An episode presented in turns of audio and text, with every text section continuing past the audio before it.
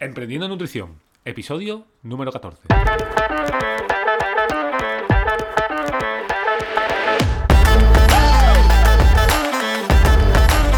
Muy buenas a todos y bienvenidos, bienvenidas a Emprendiendo en Nutrición, el podcast para profesionales de la nutrición, donde hablamos sobre estrategias de marketing nutricional para hacer crecer tu consulta, nutri noticias relevantes del sector y entrevistas a referentes de la nutrición.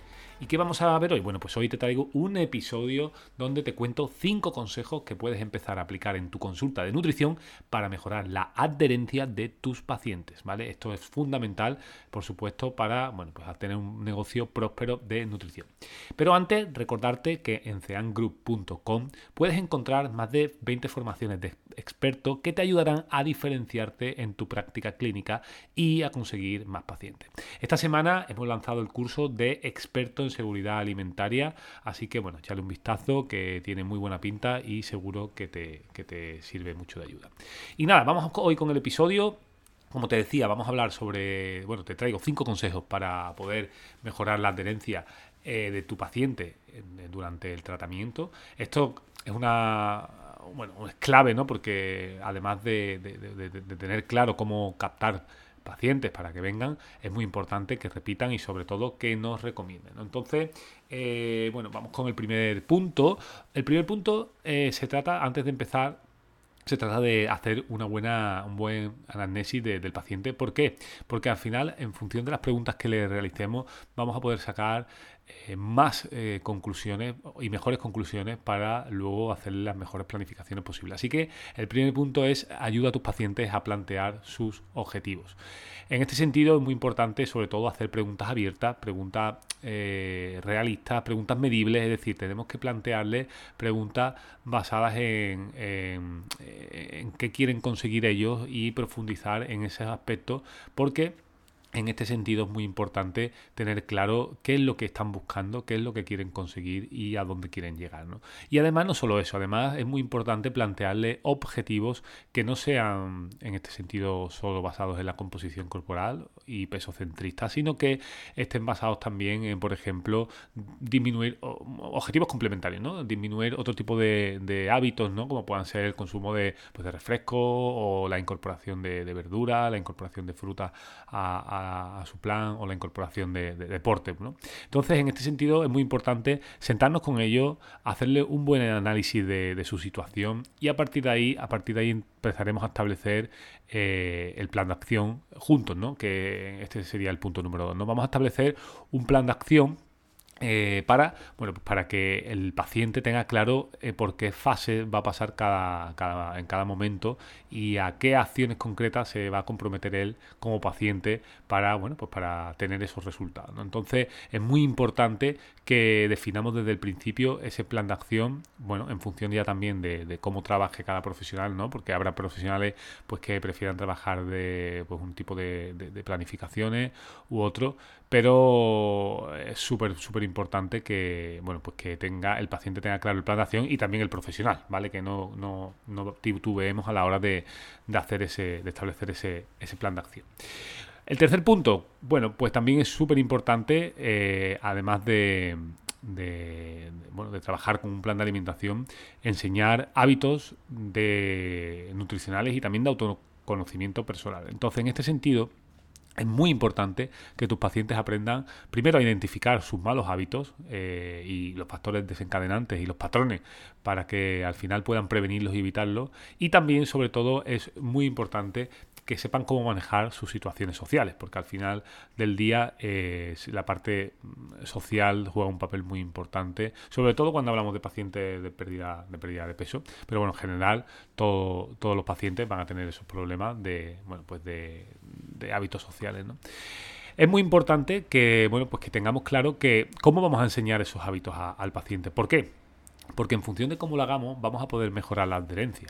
¿A qué me refiero? Bueno, me refiero a que, por ejemplo, eh, está bien que en consulta expliquemos ciertas cosas, pero, por ejemplo, manejar cierto material complementario podría ser muy, muy importante para que el paciente perciba eh, ese, ese, ese, extra a la consulta que le está ayudando y le está encaminando hacia la consecución de, su, de, de sus objetivos. ¿no? ¿Cómo podríamos hacer esto? Bueno, lo podríamos hacer de, muchas formas. Podríamos hacer entrega de documentos PDF, podríamos hacer pequeños vídeos eh, informativos sobre algún tema, podríamos hacer visitas al supermercado con los pacientes, Podríamos hacer, por ejemplo, eh, un pequeño ebook sobre alguna temática concreta que el paciente necesite. Evidentemente, siempre buscando esa personalización, porque, claro, un paciente con patología digestiva no va a necesitar el mismo material complementario que igual un paciente de nutrición deportiva. ¿no? Entonces, sí es cierto que por eso eh, es muy interesante especializarse y profundizar mucho en un tipo de paciente, porque cuanto mejor los conozcamos, mejor vamos a, saber sus necesidades y mejor vamos a tener claro eh, qué podemos entregarle como material complementario. La forma de entregarlo también es importante, pero no es lo más importante. Lo más importante es eh, el contenido. ¿no? Porque al final formas de entregarlo hay muchas. Podríamos hacer, eh, bueno, pues entregar por WhatsApp o por email, podríamos meterlos en una aplicación para, poder entregarle documentación, podríamos crearle una carpeta Drive para que, para que tengan ellos eh, ese contenido en su carpeta. O sea, al final hay tantas formas de entregarlo como, bueno, pues como ideas ¿no? que nos puedan surgir. Pero lo importante es eso, que tengamos una organización yo te recomiendo, por ejemplo, que puedas hacer una organización por consultas y que, bueno, pues por lo menos que para que el paciente sus primeros seis meses eh, tenga en cada, en cada mes algo de material complementario que ayude a, conseguir sus objetivos, ¿no? Y, que al menos una vez al mes puedas plantearle ese, tipo de, archivos eh, adjuntos que, bueno, pues que le ayuden a conseguir sus objetivos. Esto va a hacer que la adherencia pues mejore, porque el paciente va a ver que no solo se le está entregando una planificación, sino que además el profesional está encima eh, con otro tipo de documentos de apoyo y, esto siempre mejora mucho la experiencia del paciente, ¿no? El cuarto punto sería asegurar el menú eh, de calidad, o sea, asegurar que el menú tenga eh, una gran adherencia para que el paciente disfrute. Y esto, bueno, ¿qué puntos tenemos que tener aquí clave? Bueno, desde mi experiencia, lo primero es que el plan esté 100% personalizado a las preferencias de cada paciente. Esto es fundamental para que el plan sea atractivo. ¿Y cómo podemos conseguir esto? Bueno, pues tan sencillo como volvemos al punto número uno, a preguntar, ¿vale? ¿Qué te gusta? ¿Cuáles son tus comidas preferidas? ¿Qué comida, eh, con qué comida no, no podría, eh, no podrías dejar? ¿Qué comida, qué tipo de comida comes toda la semana? Porque igual nos sorprendemos y, no, bueno, pues el paciente dice, oye, pues eh, no todo tiene por qué una comida trampa. Igual el paciente pues le encanta el salmón y es algo que come semanalmente pues el retirárselo de la dieta eh, incluso sin querer, pues bueno, pues va a hacer que, el paciente pierda algo saludable que, venía haciendo. Entonces, es muy importante que enfoquemos bien esas preguntas, que entendamos qué está haciendo el paciente bien y qué está haciendo eh, también mal. Y bueno, pues que las cosas, las virtudes que ya tenga, las potenciemos y bueno, le ayudemos a cambiar las que, las que no sean tan buenas. ¿no? En este sentido, mi recomendación es muy importante tener algún tipo de, de, comida que pueden considerarse como trampa, pero planteada de una forma saludable. Me explico, por ejemplo, hay ciertas recetas, como puedan ser unas fajitas de, pollo, que son nutritivas, que al final pueden tener verdura, pueden tener proteína de calidad y eh, que el paciente va a percibir como mm, un, saltarse la dieta, por, ejemplo por decirlo de alguna manera, pero realmente está comiendo bien, ¿no? O incluso una pizza bien planteada, igual, con poca grasa, con, con, más proteína de calidad, con, con una base si puede ser incluso integral. O sea, al final, hacerle ciertas adaptaciones a recetas que convencionalmente son poco saludables o están asociadas a, saltarse la dieta, pero sin embargo, si se la planteamos desde un prisma de, calidad, de alimentos de calidad y también con unas cantidades eh, en base a sus objetivos, el paciente pues va a, va a percibir que, está perdiendo peso comiendo lo que le gusta.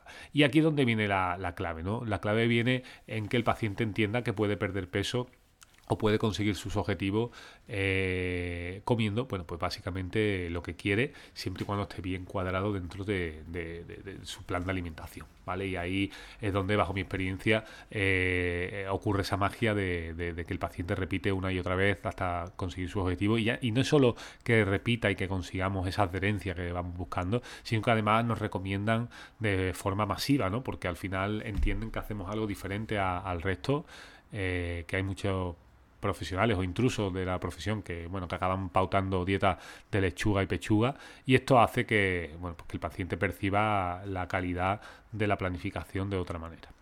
Y el punto número 5, eh, clave también, sería el seguimiento. ¿Por qué? Bueno, pues porque en función de cómo planteemos ese seguimiento vamos a poder potenciar la adherencia. Medir el progreso y celebrar esas pequeñas victorias de, tu paciente, bueno, le van a motivar para seguir cumpliendo el plan. Así que es muy importante hacer ese énfasis en el progreso logrado del paciente, no solo a nivel, como decíamos, de peso, sino también de otros hábitos, eh, como pueda ser, como hablamos, eh, pues, reducir ciertos hábitos insanos, ¿no? O incorporar ciertos hábitos saludables, como pueda ser eh, el consumo de fruta o, por ejemplo, la incorporación de cereales integrales a, a la dieta, ¿no? Eso, esos mini, mini victorias, ¿no? Hay que celebrarlas y hay que volver a recalcarlas en, las consultas, pero luego también a nivel de seguimiento plantear cómo vamos a hacer ese seguimiento con pacientes. ¿Por qué?